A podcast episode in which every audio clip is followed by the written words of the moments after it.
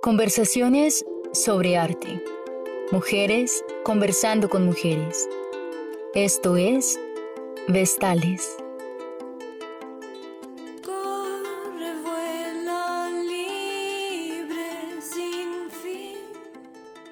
Hola, bienvenidos a todas y a todos a este podcast de Vestales. Yo soy Silvia Ramos del área de artes visuales del proyecto y hoy vamos a estar teniendo una conversación con una invitada que personalmente me parece muy interesante sobre el arte digital, el espacio público y bueno, la idea es que sea una conversación como las que hemos llevado anteriormente, eh, que vaya llevándonos a donde tenga que llevarnos. Pero pues antes me gustaría cambiar la dinámica en este podcast y que Paola sea quien se presente. Entonces, Paola, cuéntanos un poquito sobre ti. Hola Silvia, bueno, mi nombre es Paola Gaona, soy de Popayán, estudié artes plásticas. Mi proceso creativo no se liga como a las formas tradicionales de las artes plásticas, sino que hay un poco como, como yéndose hacia, hacia, otra, hacia otros espacios, como por ejemplo lo audiovisual. Nosotros en, en la carrera no tocamos la parte de sonido para nada, pero es algo que yo he ido, digamos, en lo que he ido como trabajando desde el hacer, ¿no? Y en este proceso, digamos, de encontrarme a través del arte, me di cuenta que de alguna manera no, no me siento identificada como con la etiqueta tradicional de, de artista, sino que más bien siento que mi proceso es más como algo que tiene que ver como con la construcción de, un ensayo y un error, de un aprender constante. Por eso siento que más que un artista soy como una errorista audiovisual, porque todo el tiempo estoy en un proceso de construcción constante con estas dos herramientas que son la imagen y el sonido. Llevo un tiempo, digamos, como trabajando de esta manera y tengo, digamos, como una, un interés específico por eh, la tecnología digital, las imágenes, digamos, que se construyen a partir de la virtualidad, como todo este nuevo mundo de imágenes y de sonidos y en lo que se transformó el arte a partir de que existe Internet, ¿no? Y de que existe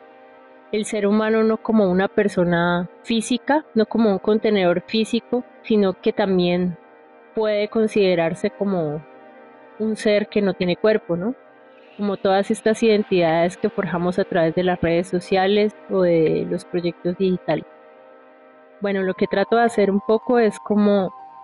a través de ese interés por la imagen, el sonido, la tecnología, la virtualidad, lo digital, hablar de mi contexto que es Popayán, que es Colombia y como hablar de otras cosas que también me interesan como, como ser humano y que a veces parece que no estuvieran ligadas por el contexto, pero, pero sí lo están. Súper. Y pues ahí me gustaría un poco hablar sobre esto que en lo que un poco está enmarcado el trabajo de lo que hablas, que es el arte digital. Y porque justamente yo ahorita estoy haciendo un máster acá en Barcelona de arte digital y lo que más me ha como chocado es ver la diferencia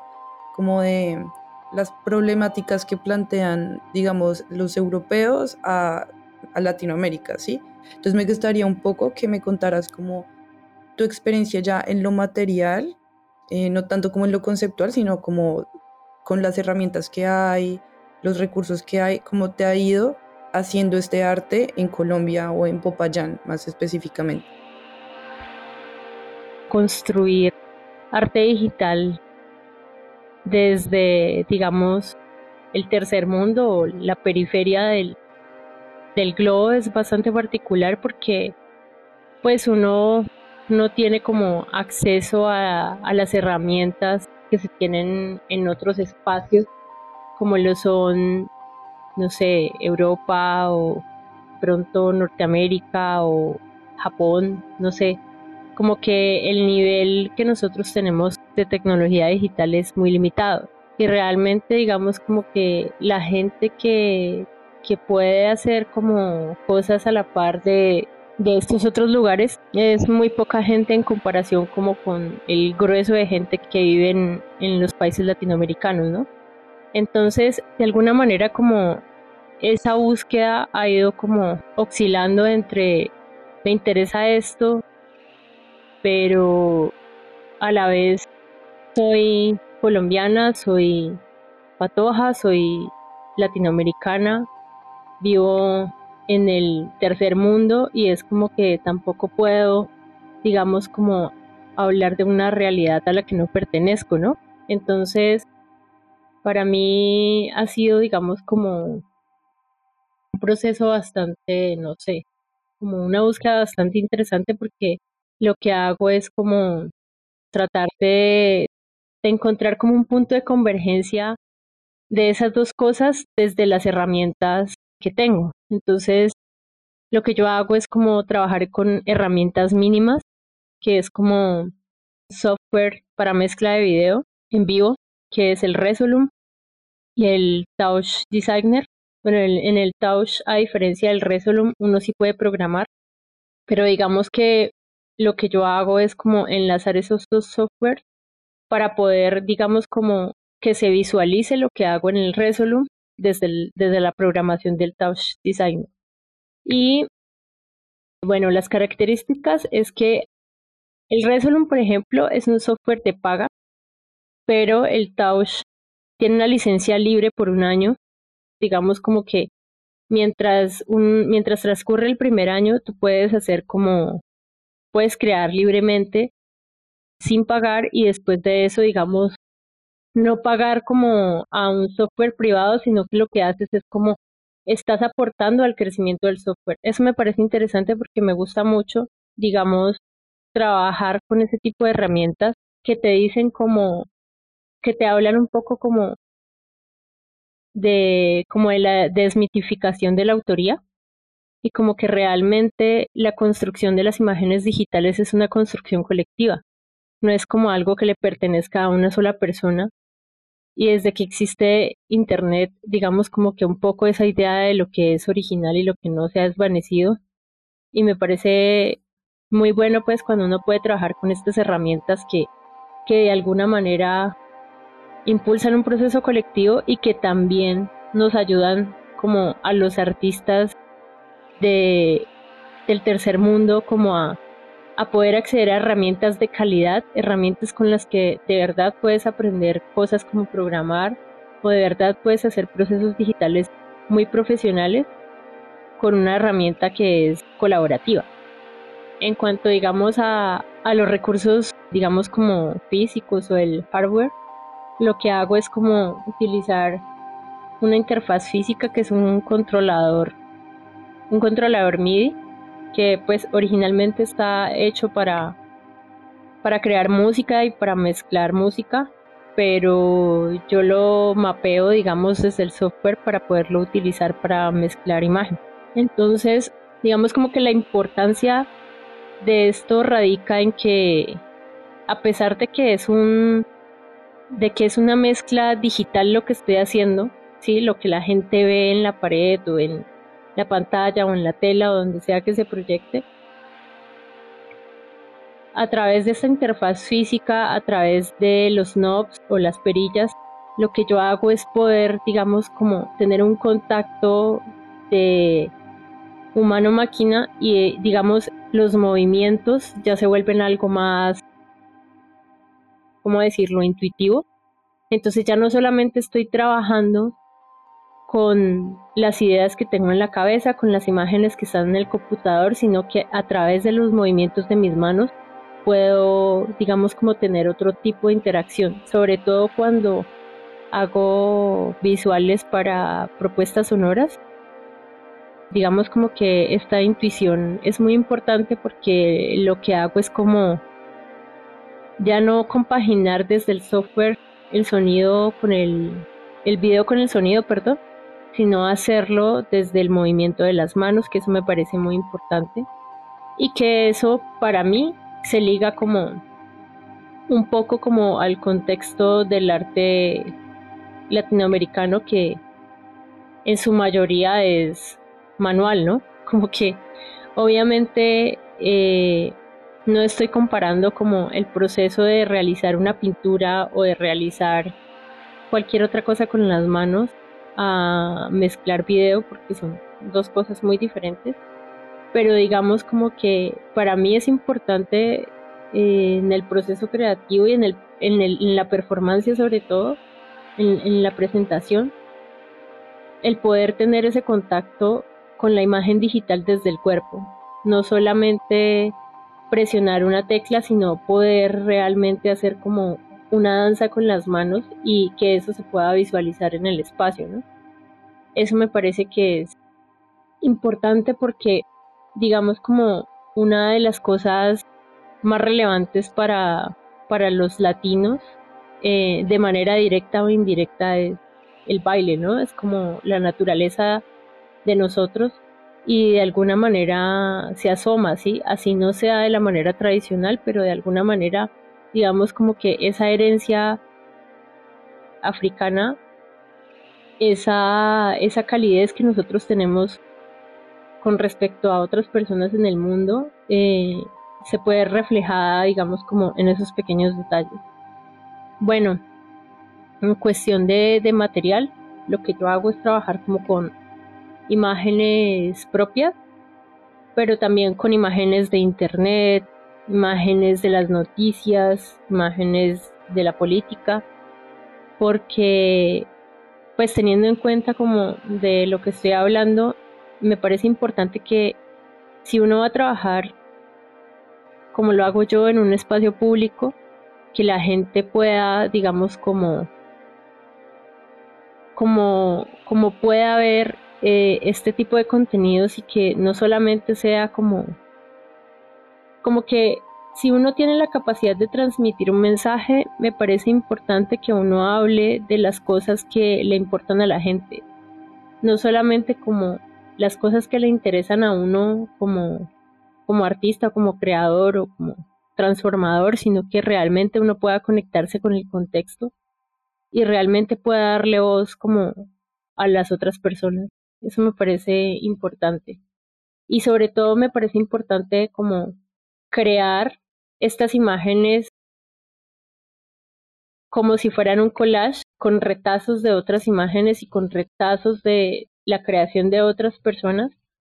porque me parece que eso es el mundo desde,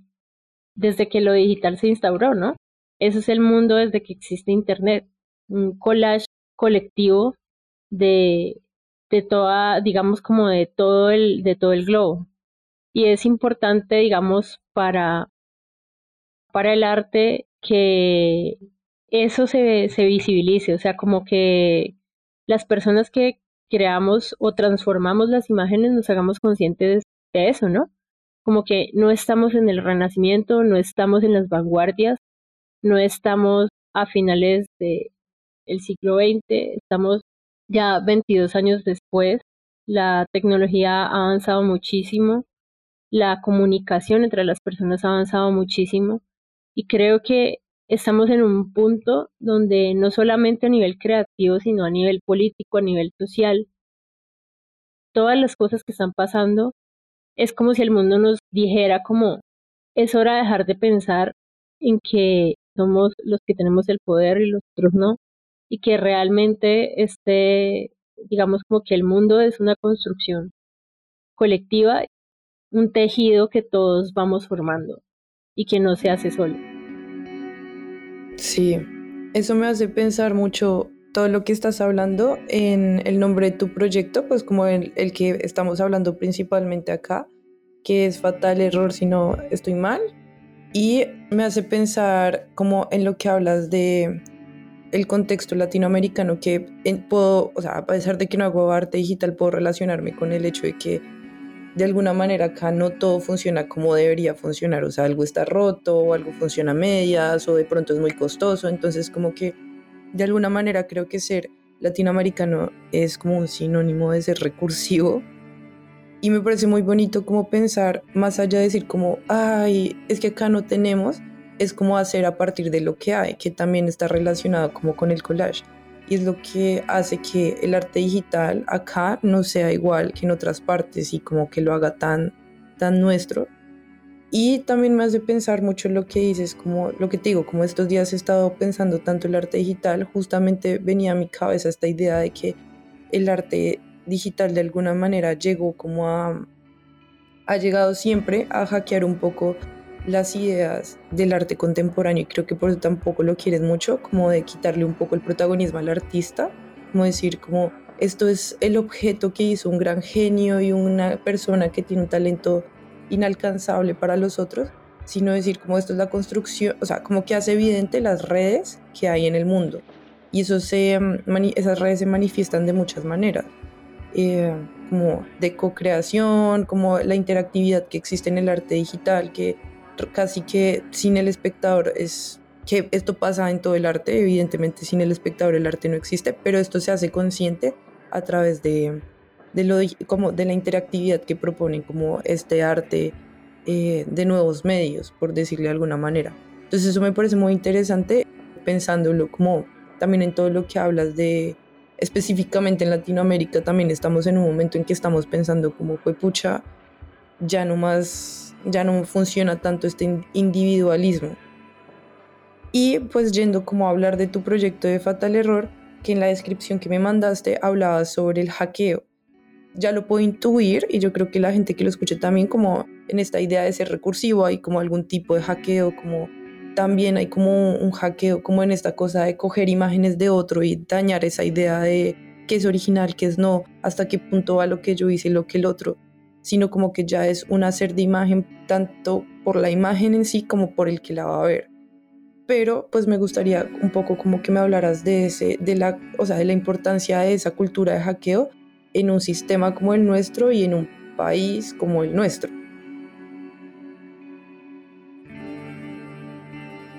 Cuando hablo de que me gusta trabajar desde el, desde el hackeo,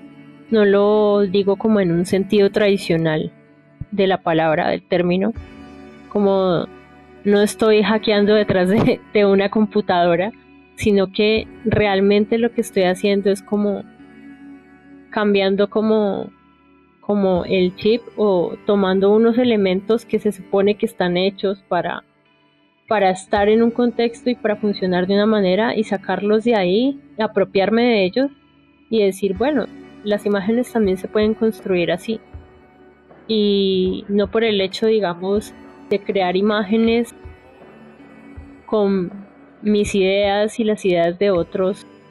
estoy, digamos, como dejando de crear, como, como que, sí, precisamente esa idea de que si tú no creas algo que, que es totalmente original, entonces no estás haciendo arte, eso no es cierto. No sé, muchas veces ahí podemos ver como, como que todo, todo, todas las como grandes ideas siempre han partido de otras ideas. Las películas, los libros. Y además como que, bueno, no venimos solos a este mundo, ¿no? Desde que nacemos estamos rodeados de, de referentes, ¿sí? Como la naturaleza, las personas, los momentos que vemos, lo que comemos, lo que hablamos. Una, una influencia que actúa sobre nosotros y que en algún momento se va a ver reflejada en todo lo que hacemos, ¿no? En la manera que hablamos, cómo nos movemos, cómo nos vestimos. No creo que exista una sola cosa que parta de la nada. Pienso que como latinoamericana, como colombiana y como una, un artista de, de la periferia, para mí es importante crear desde, desde allí, ¿no?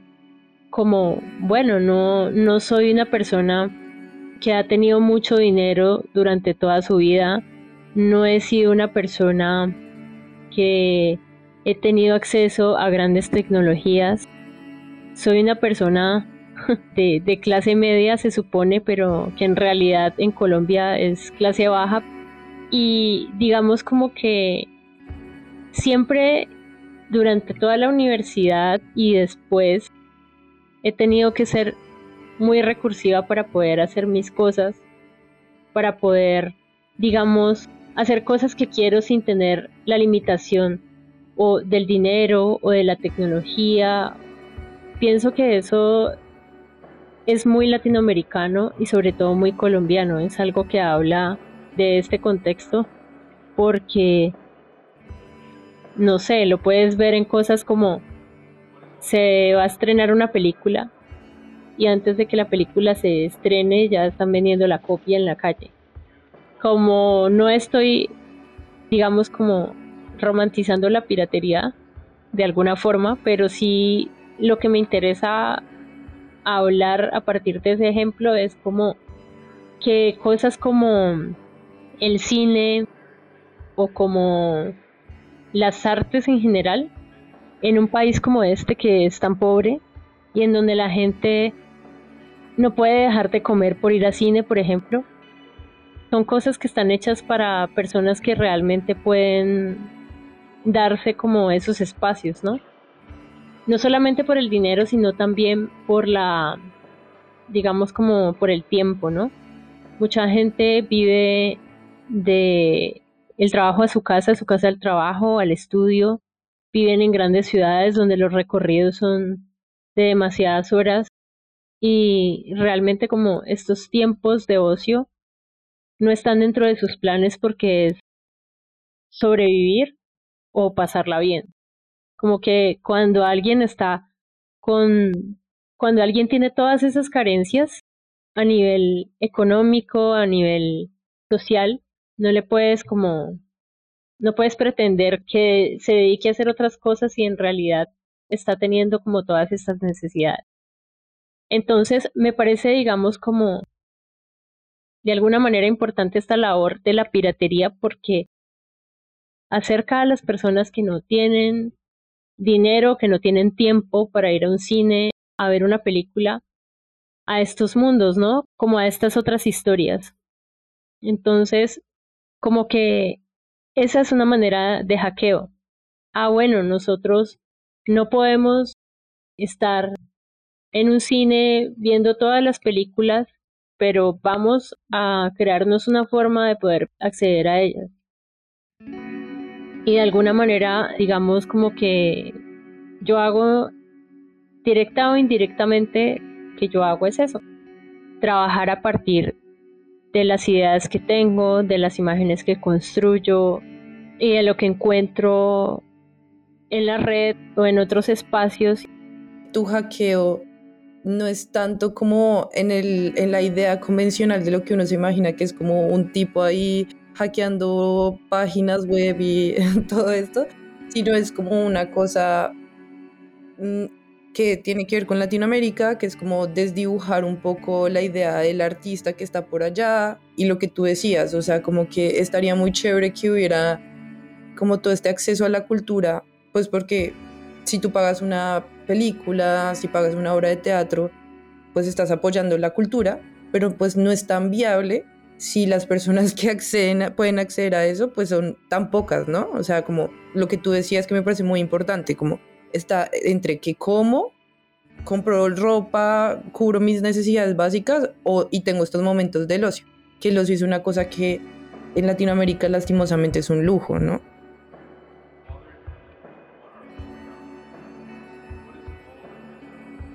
Sí, como que es algo que, como que desde pequeños se nos mete en la cabeza que si tú no pagas por algo, tienes que sentir vergüenza si tú no apoyas el arte desde lo financiero, tienes que sentir vergüenza. Pero, pero no nos ponemos, no nos detenemos a pensar que nos hacen sentir vergüenza por no apoyar financieramente el arte, pero no nos dan las condiciones para que podamos hacerlo. Entonces ahí hay un problema también es un dinero que no se ve, ¿no? O sea, como el cine colombiano no importa, el arte, las artes plásticas ni hablar porque es algo que es completamente para clases altas, ¿sabes? Y siguiendo como este hilo, me gustaría hablar de algo que iba pensando mientras tú nos comentabas todo esto, y era que siento que el, como el último o sea, como el siguiente nivel a ese hackeo del que estás hablando, sería como esto que haces, llevarlo al espacio público. Porque un poco es lo que dices, en el espacio público muy pocas veces vas a pagar, ¿sí? Y existen más estas posibilidades de verlo como a distancia, estas proyecciones que tú haces. También sé que lo ubicas en momentos políticos muy importantes o de estallidos sociales muy importantes, como, no sé, como en estas marchas feministas, en el paro, ¿sabes? Que, de, que da lugar a que la gente de todas partes y específicamente a los que les importa como lo que está pasando, vayan y vean las imágenes que les importan, que es lo que estabas diciendo que me parece muy importante.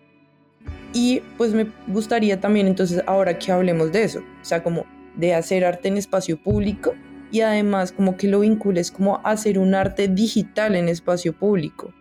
que era como un poco lo que te comentaba ahorita afuera, que me parece muy interesante porque cuando tú piensas como en esto que tú haces de ser VJ, como todas estas imágenes acompañadas, pues va como en el imaginario acompañado de un tipo de música específica que viene de una fiesta europea, ¿no? Y también ahí se vincula un poco como a lo que estaban mencionando ahorita que me pareció bellísimo sobre como el baile y los latinos, cómo se expresan diferentes cosas, no en lo convencional. Y como sí es muy importante la fiesta para nosotros, porque es como un momento de distensión, ¿no? Como de relajarnos de tanta cosa. Y yo creo, pues, no he desarrollado esta idea que en el fondo como tantas, tantas ganas de bailar y tanta gana de celebrar del colombiano es como una forma de lidiar con la realidad. Pero entonces me parece muy interesante como sacar el arte al espacio, eh, como un poco de la estética de la fiesta, al espacio público en la protesta. O sea, sé que estoy metiendo muchas cosas, pero pero me gustaría como que habláramos de eso, ya como arte digital en espacio público en este contexto. Esto de, de hackear, de apropiarse de las cosas y darles otro sentido, otro curso, de, de poner todos esos elementos, digamos, y sacarlos de un lugar hermético y llevarlos afuera para que la gente pueda conocerlos y pueda verlos y pueda apropiarse de ellos también tiene, digamos, todo que ver con esto de hacer cosas en el espacio público. Digamos como que yo también tengo trabajos que se exponen en museos o en salas de exposiciones o en otros lugares, sobre todo en la red. Pero me parece importante como que no todo, digamos como que el arte no se circunscriba solamente como a esos espacios que son los legítimos del arte, como el museo, la sala de exposiciones, la galería y hace muy poco, digamos, como la red, porque antes también era un espacio periférico, en donde cuando recién estaba como el auge del arte digital y sobre todo en las exhibiciones virtuales, como que se les consideraban espacios no legítimos, ¿no? Ahora, digamos, como ya han pasado unos, digamos, ya, ya estamos en otro siglo y ya han pasado unas décadas y y sobre todo la pandemia que nos ha obligado de alguna manera a, a meternos en, en, el, en el mundo virtual, ha hecho, digamos, que estos espacios de exhibición se legitimen, ¿no? Y que se consideren como ya propios del arte, ¿no? Y a pesar de que hay mucha gente, digamos, en el mundo que, que hace intervenciones en el espacio público de todo tipo, sí, grafitis, murales, música, visuales, eh, eh, teatro, no sé. De alguna manera, no sé, yo siento que todavía hay un prejuicio como sobre la presentación del arte en las calles. Como que puede ser que algunos circuitos del arte, algunas escenas, algunos gremios eh, lo vean como algo positivo y lo avalen, pero digamos como que para el grueso de la población es como como algo como como si fuera algo inferior, me parece a mí. Y pienso que es justamente eso como lo valioso de poder hacer intervenciones en el espacio público, porque siento que, que es una manera de hackear como este sistema, de hackear la noción de cultura y de arte que se tiene en, en un país y que de por fin, de una vez por todas, te deje ver la gente que siempre te ve, que son tus compañeros de arte, tus profesores, los amigos de carreras relacionadas que están interesados en, en ir a ver propuestas diferentes y que por fin te vea, digamos, como la señora que se hace en el parque y vende los minutos, tu abuelo, tu mamá, tus amigos de otras carreras, tus amigos de un trabajo que seguramente no está relacionado con el arte y como cualquier tipo de persona que vaya pasando por ahí, que eso es lo, digamos como lo mejor o lo que yo considero como el plus del, del arte en espacio público y es como el hecho de que no hay una invitación, no hay como una convocatoria ven a ver arte, sino que realmente la gente pasa y si realmente le llega se queda ahí, ¿no? Entonces, como que es algo que me parece muy, como algo fortuito que me parece muy bueno. Y sobre todo, ahora que hablabas de, de llevar estas imágenes y estos sonidos de cosas como la fiesta y sobre todo como la, la fiesta que se hace a partir de la música electrónica y que tiene como toda esta raíz europea y como llevarla a las calles hace que aún más la gente se acerque, porque no es como una cosa solemne de, ay, estamos llevando una exhibición de arte que se presenta en una galería blanca a la calle y entonces la gente se va a acercar como con temor de, ¿será que me puedo acercar un poquito? ¿Será que no la puedo tocar igual que en la galería? Como con esa vaina de, ah, si lo toco, la estoy embarrando, ah, si no me quedo mirando el cuadro y no lo aprecio, la gente va a pensar que no sé de arte, como, como libre de sus prejuicios y como, digamos, como acercar o, sacar esas imágenes, esos sonidos que se construyen desde la fiesta hace que más gente se acerque a ella porque no solamente se van a acercar los chicos o las chicas que a los que les gusta la música electrónica o a los que les gustan este tipo de imágenes o los que dicen esas imágenes tienen que ver con lo político y lo social que a mí me interesa, sino que también se va a acercar gente que no, que, no es propia de esos mundos, ¿sí? Porque de alguna manera la fiesta nos toca a todos, como decías ahorita. Es algo que los latinos tenemos dentro y que lo expresamos de diferentes maneras. Otros de una manera, unos de una manera muy obvia y muy, digamos, muy tradicional y otros de, de formas más sutiles, pero todos expresamos como ese, ese amor por la fiesta, el baile, el sonido, esas ganas de salir de, de la realidad y poder, digamos, como sumergirnos en eso. Eso me parece valioso, digamos, no de lo que yo hago, sino en general como de toda la gente que se arriesga a hacer estas cosas en la calle, porque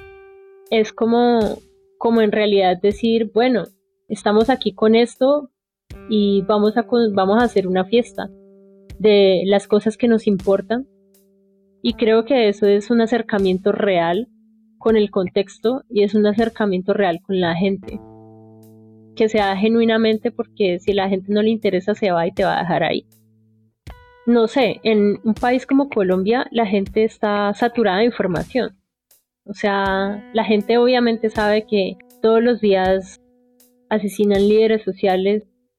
lideresas, asesinan niños, hay violaciones, hay corrupción. La gente está saturada de información. Digamos como que de alguna manera hacer este tipo de, de, de imágenes digitales que hablan del contexto, pues no es que le digan nada nuevo a la gente porque la gente ya lo sabe, la gente lo, ni siquiera lo sabe, la gente lo vive. Pero digamos como que creo que lo importante de hacerlo es que creo que en la gente puede despertar cosas que ya no le despiertan medios como las noticias, por ejemplo. La gente almuerza todos los días viendo cadáveres. Entonces, es de alguna manera algo que ya se ha procesado, ¿cierto? Y es algo que ya no tiene impacto en la gente. Pero seguramente si sales a la calle y ves una proyección en donde te hablan de todas las cosas del país y eso está acompañado de una música que te hace mover y de una atmósfera en donde hay otra gente sintiendo lo mismo que estás sintiendo, seguramente si vas a sentir algo y si vas a reflexionar sobre eso porque te está tocando. Y bueno, como me parece importante también como llevar esto del, de, de, que no sea como un arte tradicional, ¿sí? una pintura, una escultura, eh, algo manual, sino que sea un arte digital para precisamente para visibilizar que el arte digital no es como una cosa superflua como como digamos muchas veces se cree o que es algo que solamente está en una pantalla y que no puede tocar a nadie. Como que realmente es una herramienta importante que podemos explotar, sobre todo para, para poder darle voz al contexto.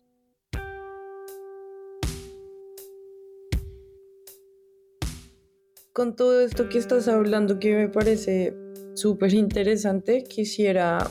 como preguntarte cómo es esto de hacer arte en el espacio público de Popayán, como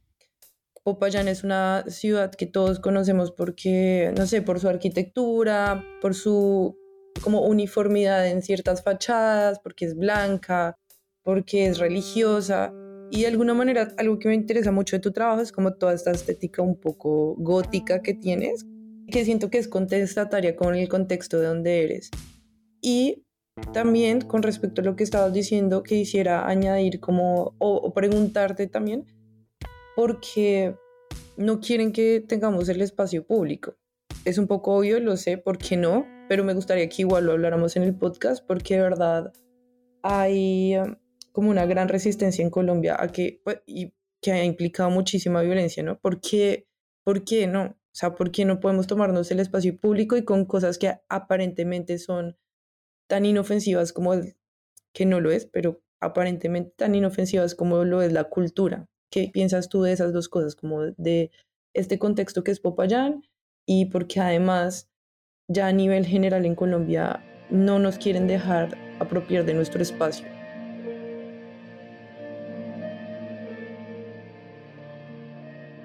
Vestales es un proyecto autosostenido. Si te interesa nuestro trabajo y deseas apoyarlo, visita nuestro Instagram y Facebook Proyecto Vestales encontrarás el enlace para ofrecer tu apoyo. Gracias.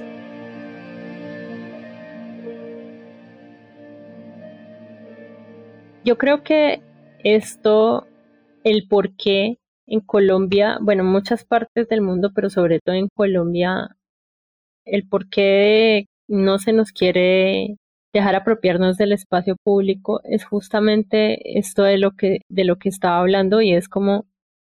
el hecho de que le vas a llegar a la gente de una manera directa y digamos como sin filtros y hablándole de temas que le importan. Entonces, siento como que para el gobierno es ideal que los artistas nos mantengamos en esa concepción o en, esa, en esa figura de artistas del pasado que estamos creando en nuestros estudios, alejados de la sociedad, que somos seres apolíticos y que son, solamente nos dedicamos a exhibir nuestras obras para que grandes coleccionistas que provienen que provienen de una mafia del arte nos compren nuestras obras para seguir produciendo en el anonimato desligados de, del contexto, ¿no? Creo que eso es como la idea que el gobierno cree que debe imperar de los artistas y entonces cuando salimos a las calles y no sé, presentamos estas imágenes, estos sonidos, o algunos hacen graffiti o, o salen a rapear hablando de toda la realidad o salen a bailar o salen a actuar y hablar de todo lo que está pasando, saben que esto le va a llegar a las otras personas y que las otras personas van a poder, digamos, como de alguna manera sentir empatía con esto y que se van a sumar como, como a esa voz y eso pues no conviene, ¿no? Porque va a hacer que la gente esté más, eh, se sienta apoyada y que se sienta, digamos, como, como aún más en contra de todo lo que pasa, ¿no? Y no solamente esto sucede pues como con las intervenciones artísticas, sino en general, ¿no? Como a todos nos quieren callados y nos quieren tener, digamos, como a la sombra, simplemente obedeciendo, dejando pasar todo lo que hacen y cada vez, digamos, como teniéndonos más abajo para que de alguna manera nos acostumbremos a que eso es lo que hay hasta que llegue un punto en que se nos olvide que eso no debería ser así, ¿no? Sí, perdón, eh, meto la cucharada ahí porque me parece como re interesante lo que estás diciendo. O sea, lo que decías me hacía pensar como que también es porque esto que decías de que nos quieren callados es como si tomarse el espacio público implica el saber lo que tienes y querer administrarlo, ¿no? O sea, como decir, esto es mío también y apropiarse de un lugar y dejar de pedir permiso. Yo siento que también es como un miedo, o sea, como que nos necesitan siendo como hijos eternos de el Estado, de, sí, como el Estado que me dé, el Estado que en vez de, cuando uno empieza a entender que el espacio es de uno y uno es quien construye ahí, pues como que ya dejas de depender de pedir permiso a, ¿no? Me parece un poco eso, quería meter ahí ese, ese pequeño apunte. Aunque digamos como, no sé, en, en algunos momentos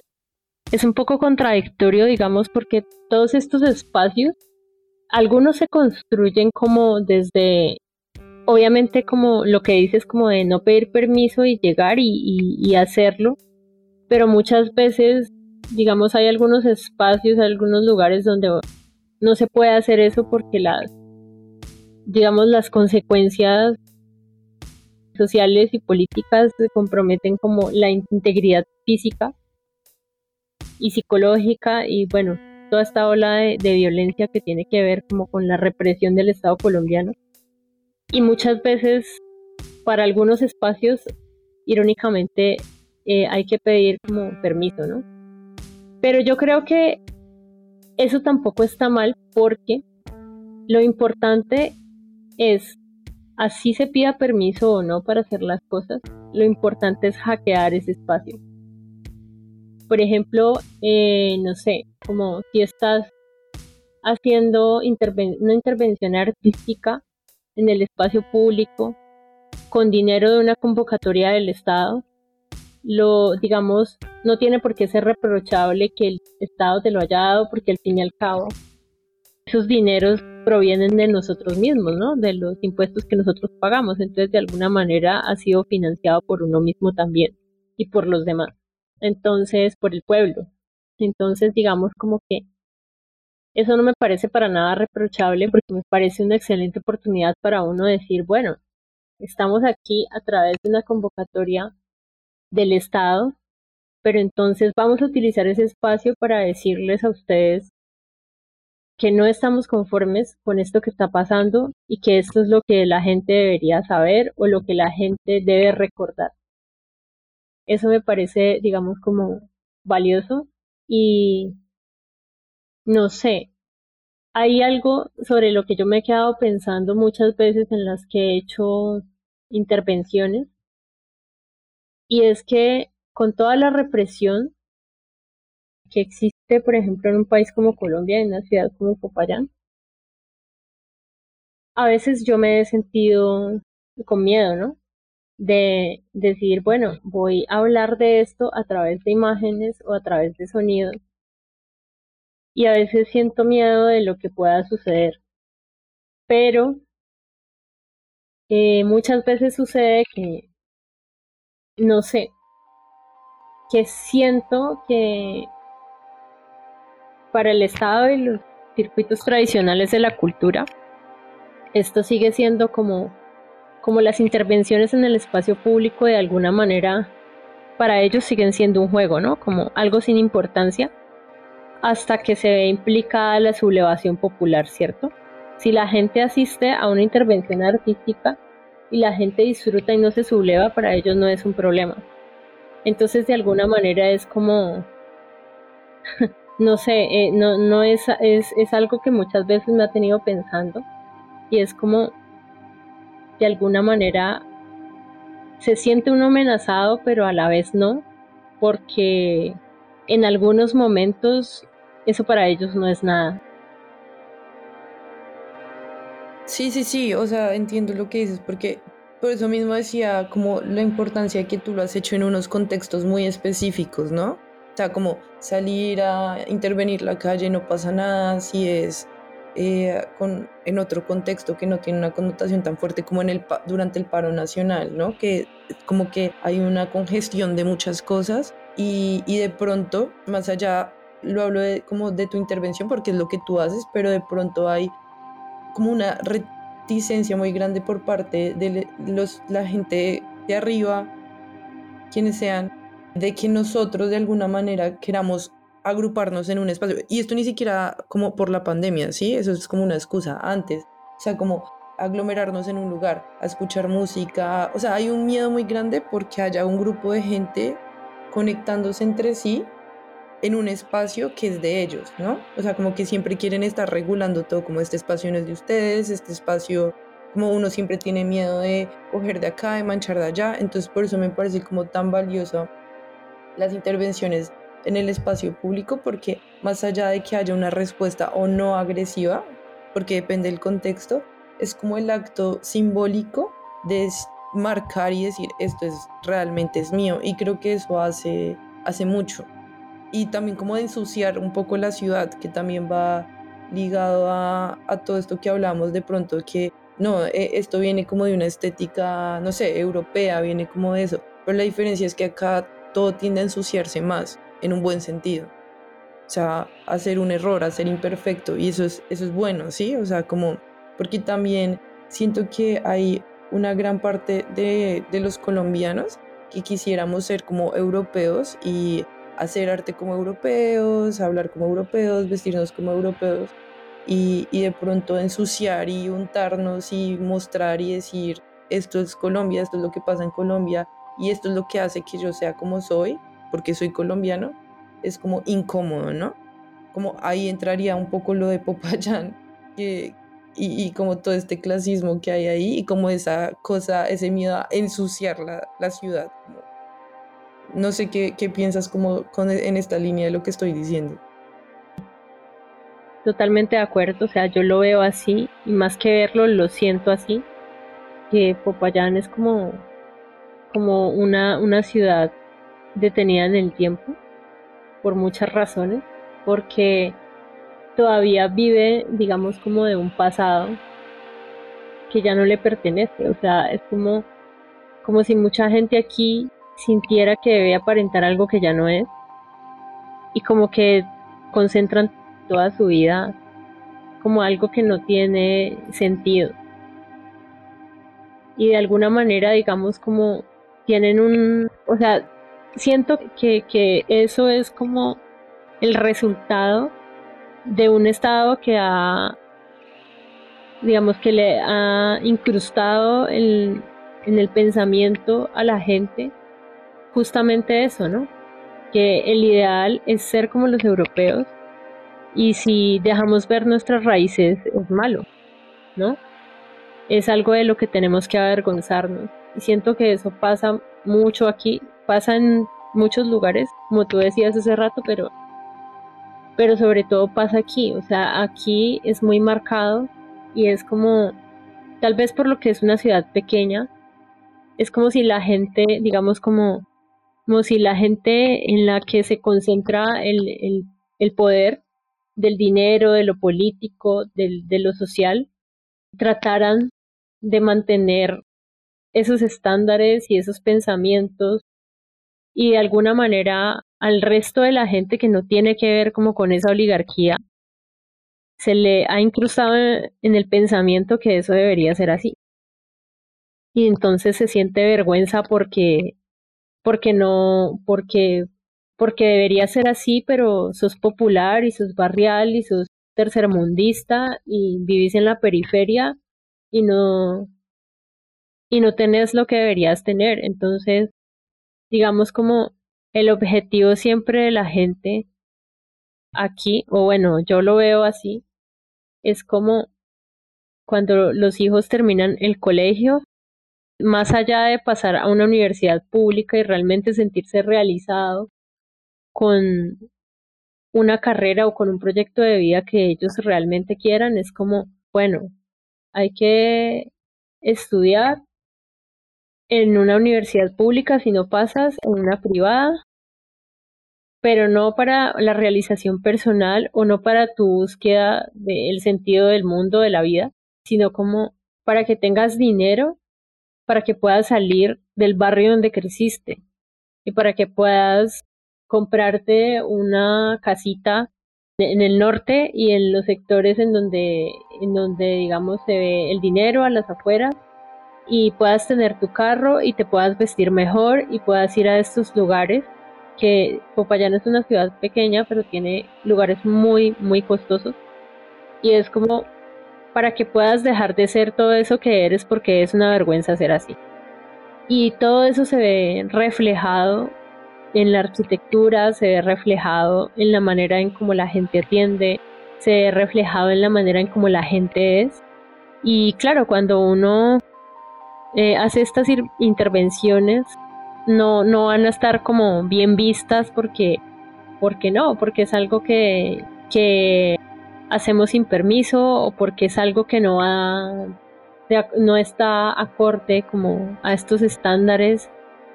Y digamos como que lo más triste de esto es que la gente que pertenece al pueblo pero que tiene incrustado este pensamiento ya lo tiene tan metido en su cabeza que ni siquiera lo cuestiona, sino que de verdad reprochan que se hagan estas intervenciones y en ningún momento se cuestionan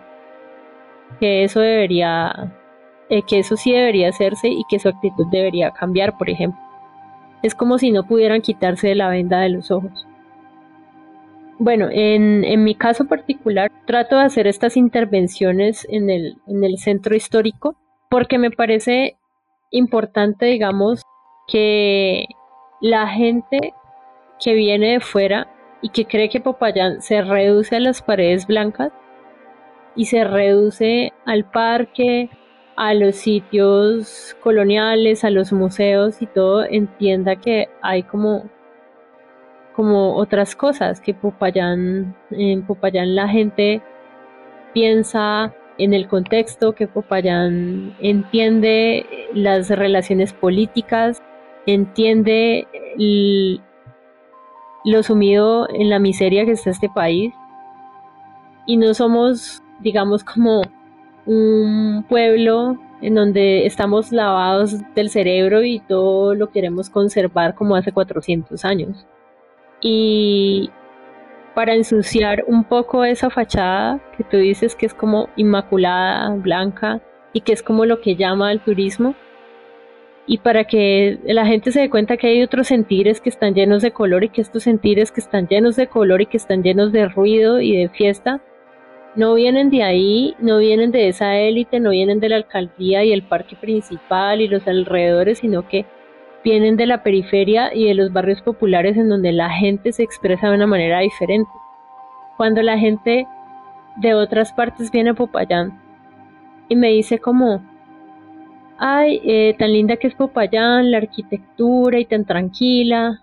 eh, entonces yo les digo como, bueno, pero es que eso no es Popayán, o sea, Popayán tiene muchas caras y tiene muchas cosas y aparte de ir a los sitios turísticos y de recorrer el centro de Paredes Blancas, hay que ir a la periferia y hay que encontrarse con otras cosas. Por ejemplo, uno de los lugares maravillosos de este lugar, valga la redundancia, es como la discoteca New York, que es como la discoteca de salsa más antigua de Colombia y existe en una vereda que queda dentro de la ciudad, que se llama Pueblillo. Y es como que uno va hacia el norte y, y de ahí se desvía un poco y llega a la, a, la vereda que realmente, o sea, es muy cerca, ni siquiera es como lejos. Y llegas a Pueblillo y encuentras otro tipo de paisaje, o sea, como un paisaje completamente popular, alegre, llegas a esta discoteca, una discoteca barrial atendida por el señor que la creó, llena de una decoración, digamos como kitsch, como llena de cosas. A donde voltees a ver hay un objeto diferente, de colores, en donde hay una colección de vinilos impresionante, donde toda la música que está sonando está en discos y donde vas a ver y ahí puedes encontrar como gente de 18 o 20 años, 25, 30, personas de 40, 60, 80 años y todo el mundo está, digamos, como en una, en una comunión en torno al sonido y como a la fiesta y al ser latino. Y eso es Popayán también, pero eso la gente no lo ve. Y me parece como, como importante que de alguna manera la gente, como bueno, como si no es el Estado el que, el que reconoce esos lugares, seamos nosotros quienes los reconozcamos, ¿no? A partir de, estas intervenciones públicas o si no hacemos intervenciones públicas a partir de cuando venga un amigo a conocer nuestra ciudad, llevarlo a esos lugares, ¿sí? En lugar de llevarlo, no sé, a un restaurante caro, llevarlo a, comer comida típica o llevarlo a, a, la plaza de mercado para que eh, vea cómo son las cocinas tradicionales, como también todo eso depende de, de, uno, ¿no? Como desde, desde donde uno se desempeña, uno puede como aportar. Y bueno, a mí me gustaría hablar aquí, como que yo ya especifiqué por qué me gusta hacer intervenciones en el espacio del centro histórico, pero me parece importante hablar, por ejemplo, de los procesos barriales que se hacen en Popayán. Aquí hay muchos colectivos que trabajan a partir, digamos, de, los barrios, de las periferias, y llevan como todas estas intervenciones artísticas a esos lugares para que la gente se conecte con, con todas estas cosas que siempre se presentan de alguna manera, o sea, que se presentan en el sector histórico, que se presentan en lugares donde la gente no puede ir o no quiere ir por la razón que sea como que me parece importante cuando estos colectivos se unen y llevan estas expresiones que la gente no ve porque no están en sus barrios y las lleven allá y hacen una conexión con, con personas que han sido tocadas por la violencia, por, por la economía, por lo político, por un montón de cosas y empiecen ahí como a labrar un camino que tiene que ver con la creación y le la voz a la gente. Me parece increíble. Yo he participado en algunos de estos eventos, me han invitado y hay uno en especial que se llama Periferia Crítica y entonces que hacen ellos es como reunir diferentes artistas para que se presenten desde un salón comunal o de un, desde un espacio barrial en lugares como por ejemplo la Loma de la Virgen, que es barrio popular de la ciudad de Popayán, para que la gente que no viene al centro a los museos, para que la gente que no tiene como, como esta conexión con la cultura, entre comillas, se pueda, digamos, pueda asistir a estos espacios de una manera gratuita y de una manera que sienta que le pertenecen, ¿no? Porque además son artistas que, que proceden de los barrios y que hablan del contexto. Entonces me parece, me parece importante, digamos, como, como tocar ese tema como para que la gente que nos va a escuchar y que no conoce Popayán y que no, no sabe mucho qué pasa aquí también pueda saber que Popayán no es solamente como esas paredes blancas, sino que es también una cultura popular que, que crea, que se transforma y que piensa, digamos, en todo el contexto desde allí.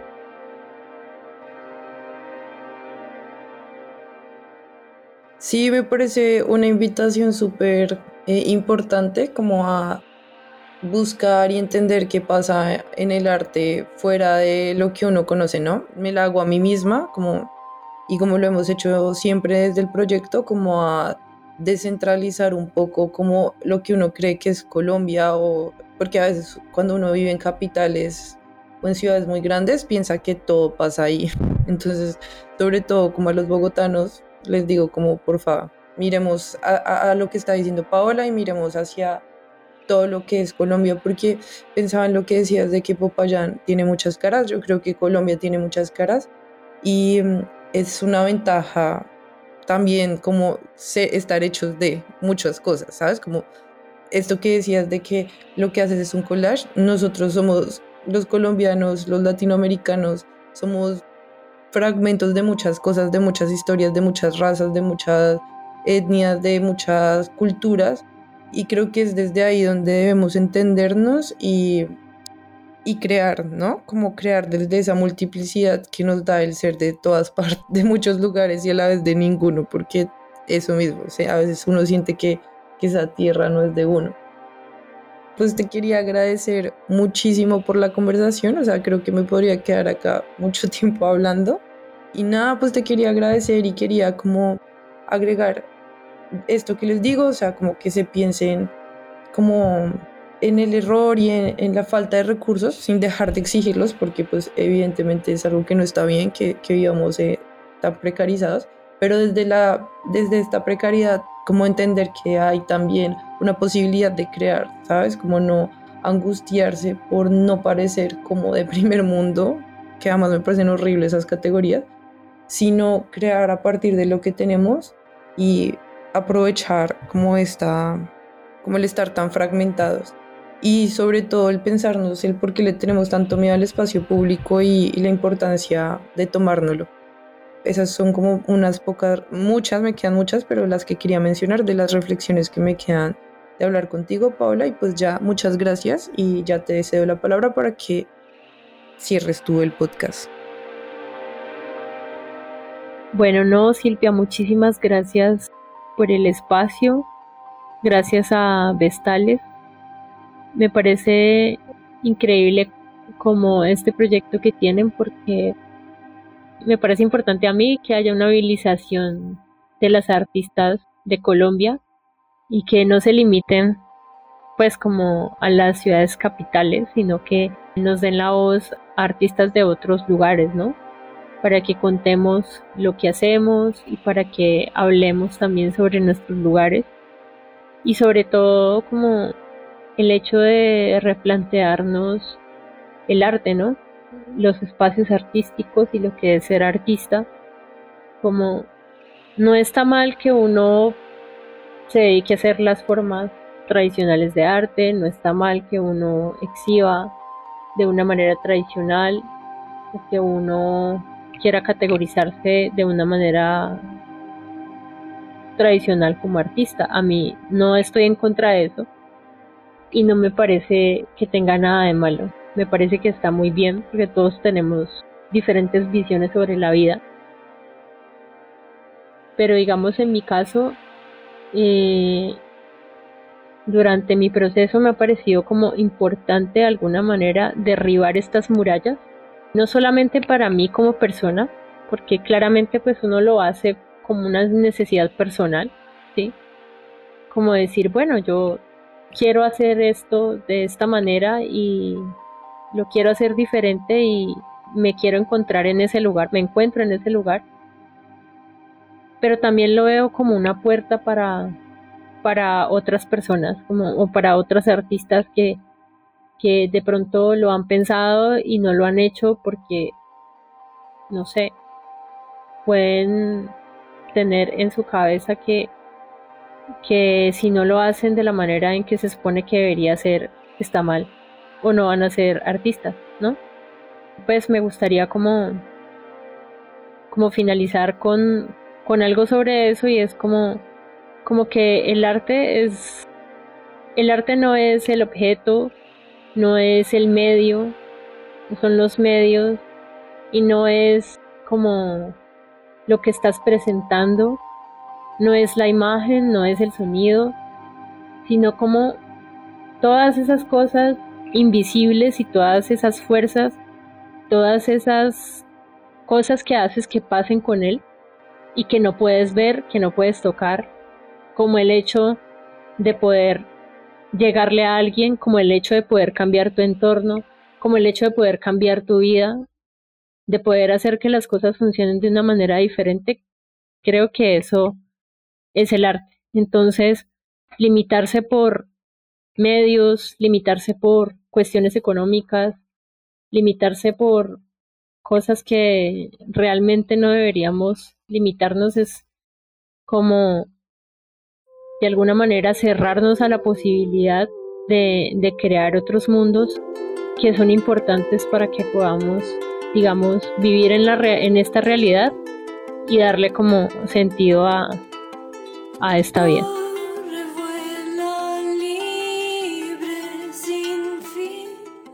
Este fue nuestro podcast. Para saber más sobre nosotras puedes buscarnos en Facebook e Instagram como Proyecto Vestales. La imagen que ilustra este podcast fue creada por Silvia Ramos y la edición de sonido fue realizada por Lina Bermúdez.